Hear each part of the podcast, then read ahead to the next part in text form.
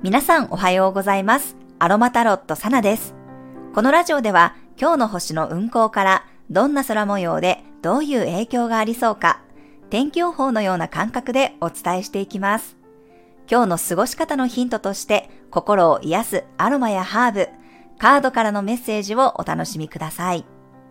はい、今日は2月28日の水曜日です。月は天秤座エリアに滞在しています。日付が変わって午前3時23分からね、月のボイドタイムに入って、なんと明日のね、お昼の12時11分頃までこのボイドタイムが続きます。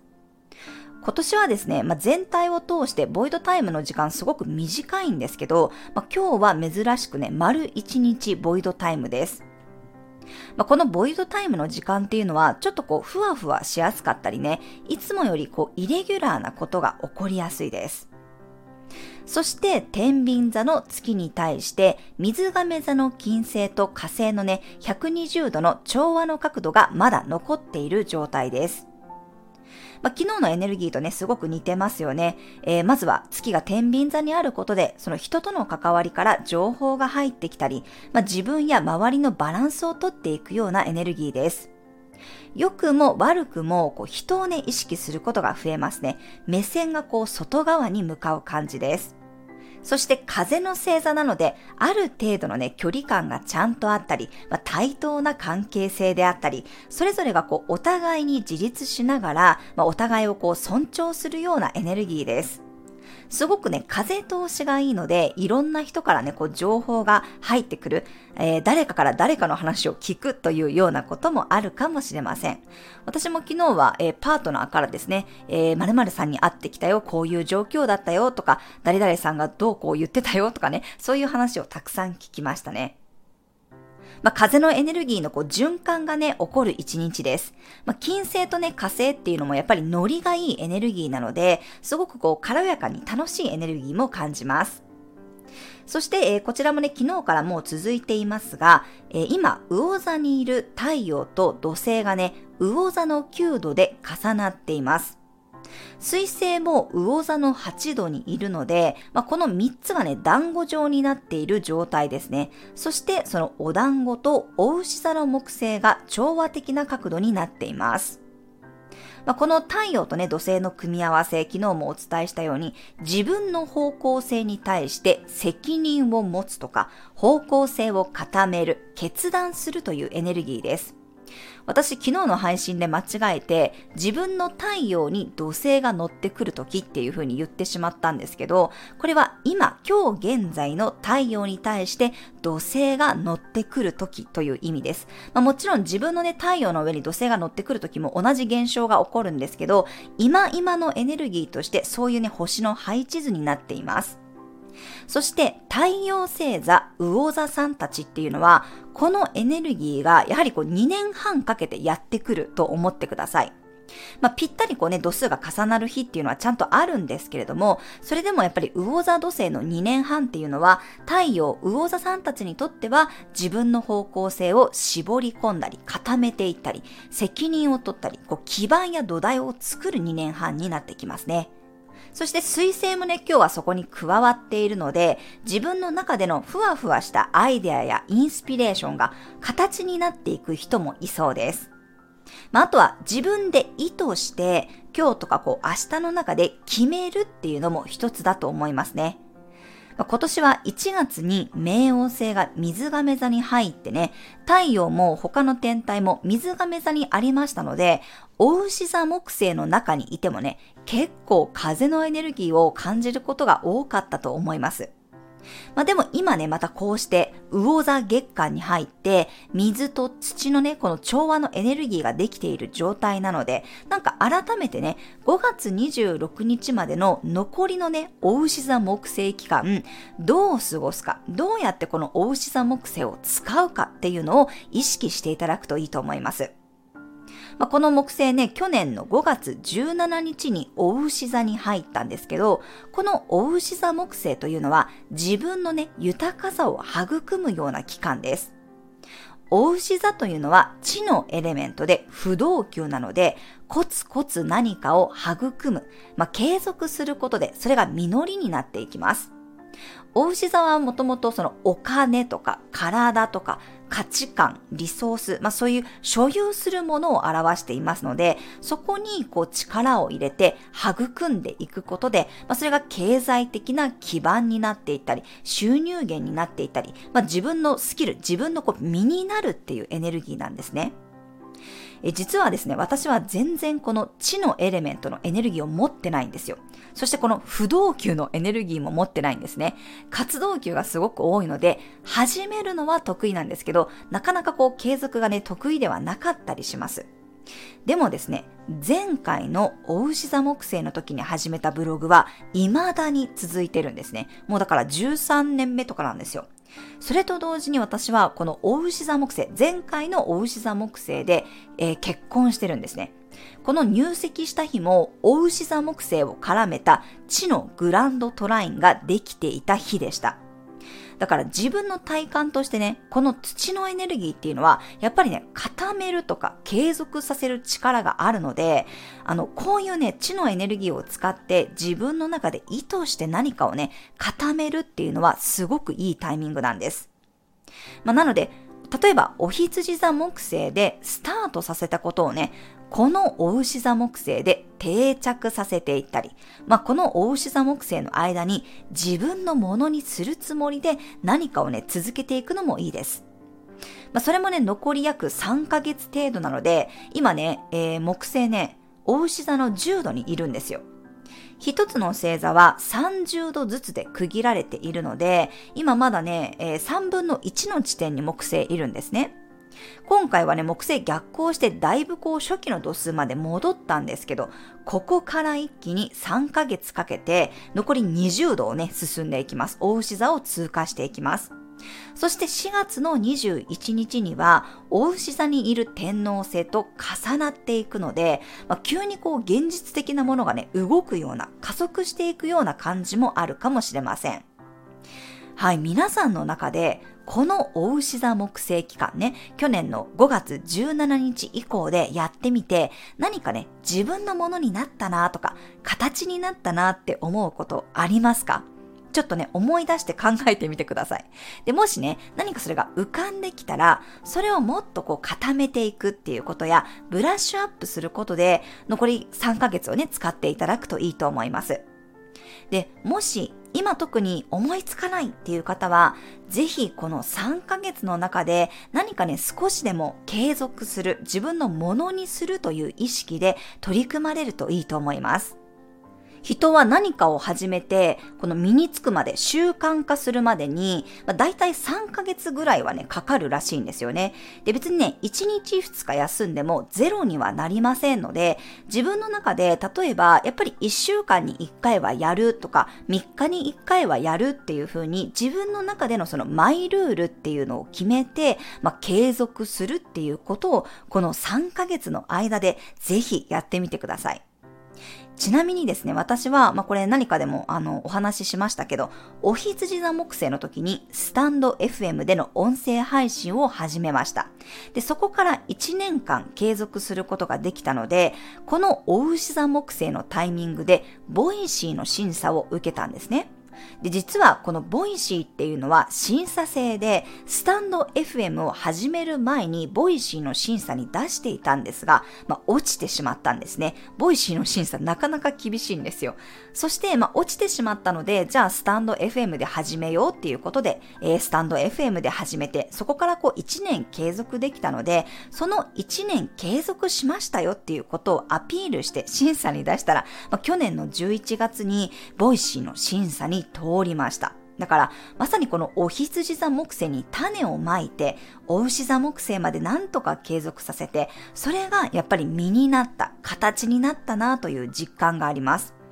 で、最近はもう、あの、セッションなんかでもほとんどの方が、毎朝必ずこの音声配信をね、楽しみにしてますって言ってくださるんですね。前はやっぱりこう YouTube のね、お客様からがほとんどだったんですけど、まあ、自分のやっぱり行動の結果ね、また世界が広がったなっていう実感があります。こういう風に星をね、使う、意図して行動することが私はすごく大好きなんですね。しかも、お牛座の太陽部位って喉なので、この声を使うっていうことは、まさにね、ぴったりだったんじゃないかなと思います。まあ、あと、アカシックレコードも今ね、ちょっとずつ私は継続中です。私にとってのお牛座木星は11ハウスにもかかってきますので、まあ、コミュニティ運営もここにかかってくるんですね。なので皆さんも何をね、身につけたいか、身にしたいかぜひ考えてみてください。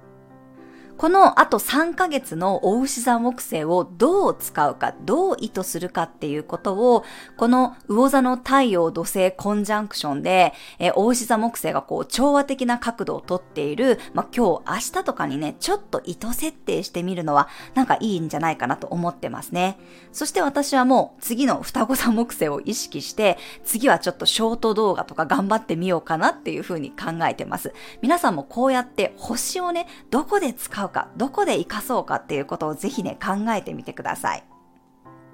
まあ、しかも今日はね、月が天秤座に入っていますので、まあ、ちょっとこう自分なりにいろんなこう情報収集をしてみるのもね、なんかいいんじゃないかなと思いますね。人とこう話しながらアイディアがひらめくということもあるかもしれません。天秤座もお牛座も支配性が金星なので、今日はね、ローズやパルマローザの香りがおすすめです。自分のね、この自己肯定感を引き上げてくれます。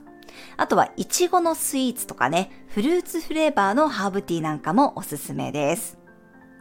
はい、では2月28日のカードからのメッセージもらっていきます。今日の一言メッセージ。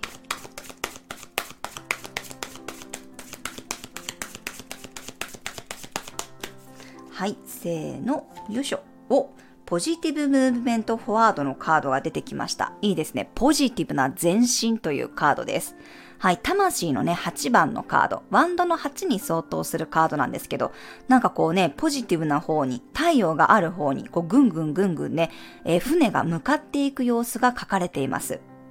やっぱり自分の中での意図設定なんじゃないかなって思いますね。うん、ここに向かうんだっていう、やっぱりこうピンを刺すっていうことがやっぱり大事だと思います。いつもお伝えしているカーナビのゴール設定ですね。私はここに向かうぞって今日はやっぱり決めることが、えー、大事だよ。で、しかもそれは、うん、なんかこう不安からとか恐怖からとかね、ネガティブな感覚での決定ではなくって、ポジティブな前進ということなので、そこにはやっぱり自分がワクワクできるかとかね、楽しめるかとか、なんかテンションが上がるかとか、そういうこともね、大事になってくるんじゃないかなと思います。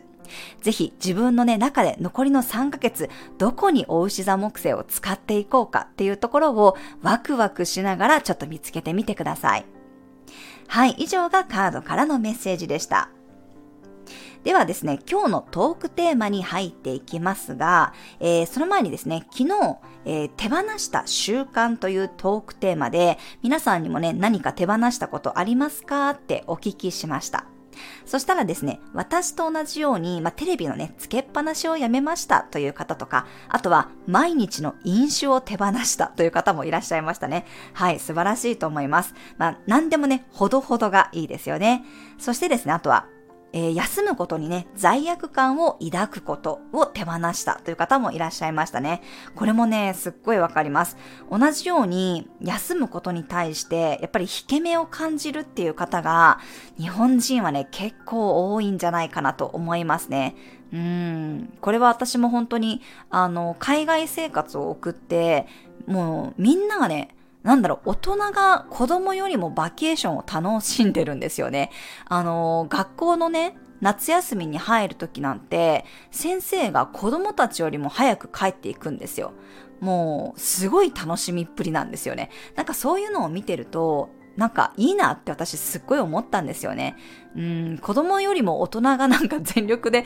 夏休みを楽しもうとする姿、そしてこう Facebook とかの SNS でどこどこに旅行に来ましたっていうのをこう堂々とね先生たちが披露していて、ああ、いいなーって私すっごい思ったんですよね。そう、引き目を感じることはなくって、実はね、もうそれだけ楽しんで、なんか振り切って楽しむっていいなってことを私はすごく思いました。まあでもね、これを自分の中で気づいてるってことがまず大きいんじゃないかなと思いますね。自分の中で、あ、私私こういうところに罪悪感抱いてるんだなっていうところに気づけたことがまず大きいと思います。あとは、あの手放せない自分をね、責めてしまうことを手放しましたっていうね、コメントもありました。もうこれ超大事ですよね。うん、やっぱり執着心とか自分が握りしめていることに気づくっていうことが本当に大切だと思います。あの、インスタグラムのね、リール動画にもあげましたけど、そういうなんか執着心とかね、ネガティブな感情ってやっぱり手放したいじゃないですか。だけどね、なんかやっぱり感じきるまでそれってなかなかね、ポロって取れないんですよ。だから、いいよ、握りしめてていいよ、それ持っててもいいよって言ってあげると、え、そうなの？ってちょっとエゴちゃんがね、だんだんだんだん、なんか、いていいよって言われたら、なんか楽になったかもってなってくんですよね。ほんとね、これは、あの、真理だと思いますね。なんか子供とかでもそうじゃないですか。なんかあの、あの、ちっちゃい子って私の娘もそうなんですけど、未だにね、もうあの、私の娘1年生なんですけど、未だにその赤ちゃんの時から持っているうさぎのぬいぐるみをね、ずーっと持ってるんですよ。買った時はね、超ホワホワで綺麗なウサギだったのに、なんか今ドロドロのウサギになってて、あの、ちゃんと洗濯したりとか、なんか腕とか耳がちぎれては縫ったりとかしてるんですけど、もうめちゃくちゃ汚いんですよね。うわーなんか汚いな、捨てたいなって思うんですけど、でも、バイバイするって聞いても、まだダメって言うんですよね。それってやっぱりそれぐらい自分にとって大事なものだから、本当に自分がもういいよってなるまでは、やっぱり持ってるってことが私は大事なんじゃないかなって思うんですよね。うん、なんかあの、子供の、あの、おむつの時も私はそうでした。あの、ちっちゃい子のね、なんか早くおむつが取れたらいいみたいなのってありますけど、私は、あの、小学生まで、あの、おむつしてる子なんていないんだから、もう自分のタイミングで外れればいいっていう風にすごく思ってて、うん、なんかこういう風に、なんかいつまでに外さなきゃいけないとか、いつまでにやっぱ終わらせなきゃいけないとか、手放さなきゃいけないとか、なんか執着をなんとかしなければって思うと、そこにやっぱり葛藤が生まれると思うので、なんかそういうことをあるって認めてあげて、その執着を外そうとするね、えー、自分と自分を緩めるっていうこととかね、認めてあげるっていうことは、本当にね、大事なことなんじゃないかなと思います。皆さんのね、手放しエピソードありがとうございました。そしてですね、今日のトークテーマは、完璧主義をやめるというテーマです。はい、出ました。完璧主義。これね、まあ私もいつものこれは思ってることなんですけど、やっぱりね、100%出すってなかなか難しいんですよね。うん、だから、なんか5割でも6割でもいいから出すっていうことが私は結構大事だと思ってて、例えば結構そのやりたいことがあるんだけど始められないっていう方とかね、あの多くいらっしゃるなっていうふうに思うんです。うん。あとは発信したいって思ってるんだけどなかなかできないとかね、こういうのやりたいって思ってるけどなかなかできないっていう方がすごい多いなって思うんですけど、なんかね、とりあえず本当にね、中途半端でもいいから、まずやるってことが私は大事だと思ってて、多分そこになんか完璧にやらないといけないって思ってるから、なんか一歩踏み出せなくなることがあるんじゃないかなって思うんですね。で、あともう一つはね、みんなね、一回やったら続けなきゃいけないって思ってる人が多いんですよ。